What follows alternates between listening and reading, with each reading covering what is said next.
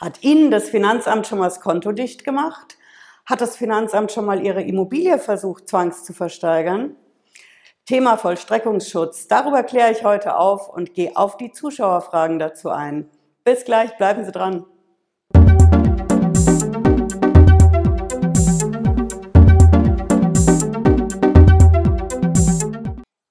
Ich bin Patricia Lederer. Ich bin Rechtsanwältin in der Frankfurter Steuerrechtskanzlei Lederer Law und ich freue mich, dass Sie heute wieder bei uns sind.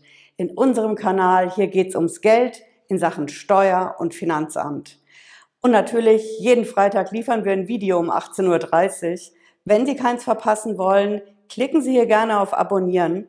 Und ich lege jetzt mal richtig los, denn das Thema Vollstreckungsschutz, Finanzamt auf der einen Seite, Steuerpflichtiger und sein Vermögen auf der anderen, ist einfach das große beherrschende Thema bei der Steuer.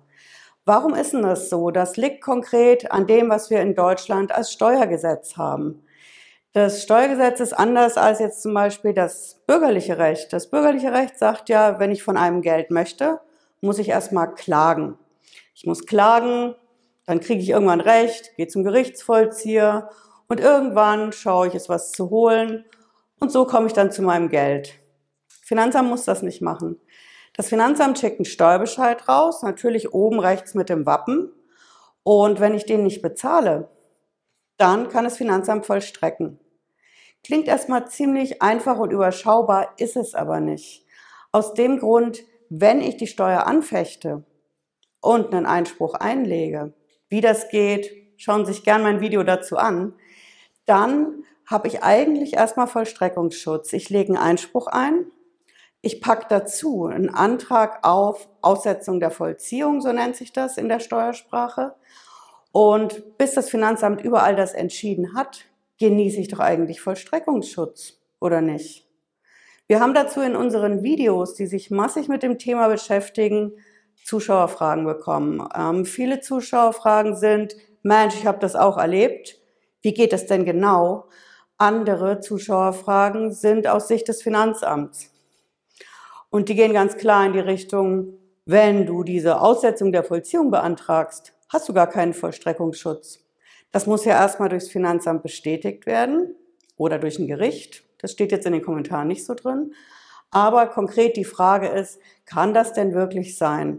Kann es sein, ich reiche da so einen Antrag auf Vollstreckungsschutz ein und bekomme ihn aber gar nicht. Und bis die Entscheidung da ist, ist mein Vermögen weg. Konto ist dicht, Immobilie ist zwangsversteigert dann brauche ich auch den Einspruch nicht mehr und ja, den Antrag auf Vollstreckungsschutz dann auch nicht mehr so. Die Rechtslage ist da folgendermaßen. Ich lege den Einspruch ein. Ich lege den Antrag auf Aussetzung der Vollziehung ein. Beides zusammen muss das Finanzamt entscheiden. Wir haben dann halt oft den Fall, dass das Finanzamt zuerst sagt, nö, Vollstreckungsschutz gibt's nicht. Über den Einspruch entscheiden wir später. Kann man machen. Wenn das Finanzamt das macht, muss man natürlich als nächstes zum Finanzgericht gehen. Und das entscheidet dann über den Vollstreckungsschutz. Jetzt haben wir die Besonderheit, das dauert ja alles. Ich reiche das ein und weder das Finanzamt noch das Gericht entscheidet morgen oder nächste Woche.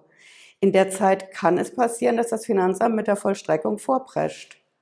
Und ist das denn erlaubt?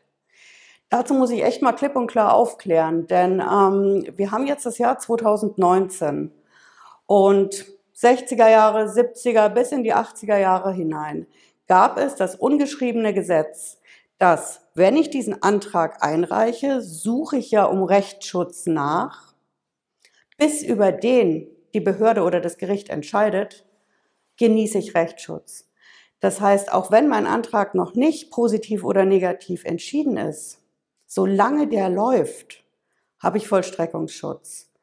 Das war, als es ähm, ja auch in unserer Branche noch mit bisschen anderen Bandagen zuging und anders gekämpft worden ist. Aber das war nun mal die Lage. Und Leute, die heute damit arbeiten, die meine Generation sind 68er, die kennen das noch.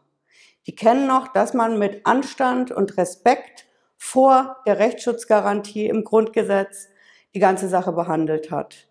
Und heute ist es mittlerweile so, das Finanzamt vollstreckt direkt, egal welche Rechtsmittel ich einlege. Und dadurch schafft natürlich das Finanzamt vollendete Tatsachen, muss man auch klar sagen. Denn was bringt mir die dollste Klage bis hin zum Bundesfinanzhof, wenn vorher mit der Vollstreckung vollendete Tatsachen geschaffen sind? Denn dann ist mein Haus weg, mein Konto ist zu, die Mitarbeiter sind natürlich auch weg, weil die durch das gepfändete Konto kein, kein Gehalt mehr bekommen. Also brauche ich eigentlich nicht mehr zu klagen. Es sei denn, es geht mir natürlich um den Schadenersatzanspruch. Summa summarum, dieses Video ist dazu da, zu informieren und zu antworten auf die Frage Vollstreckungsschutz. Genieße ich den, solange der Antrag noch nicht entschieden ist? Aus Sicht des Finanzamts? Klar, genieße ich ihn nicht. Aus Sicht des Steueranwalts, und das sind wir mit der Kanzlei Lederer Law, natürlich genieße ich's. Und ich muss zum Steueranwalt gehen, um mein Recht durchzusetzen, denn es gibt massig Rechtsmittel dafür, dass ich es in den Instanzen vor den Gerichten durchsetzen kann, mit einstweiliger Verfügung im Steuersprechanordnung, wo ich einfach der Sache einen Riegel vorschiebe, damit ich in aller Ruhe mein Recht erklagen kann und währenddessen nicht mein Haus verliere, meine Wohnung und mein Vermögen. Ja, das sind die Infos für heute und lassen Sie mir gerne eine Zuschauerfrage hier unten in den Kommentaren da, senden mir eine Mail, rufen bei uns an.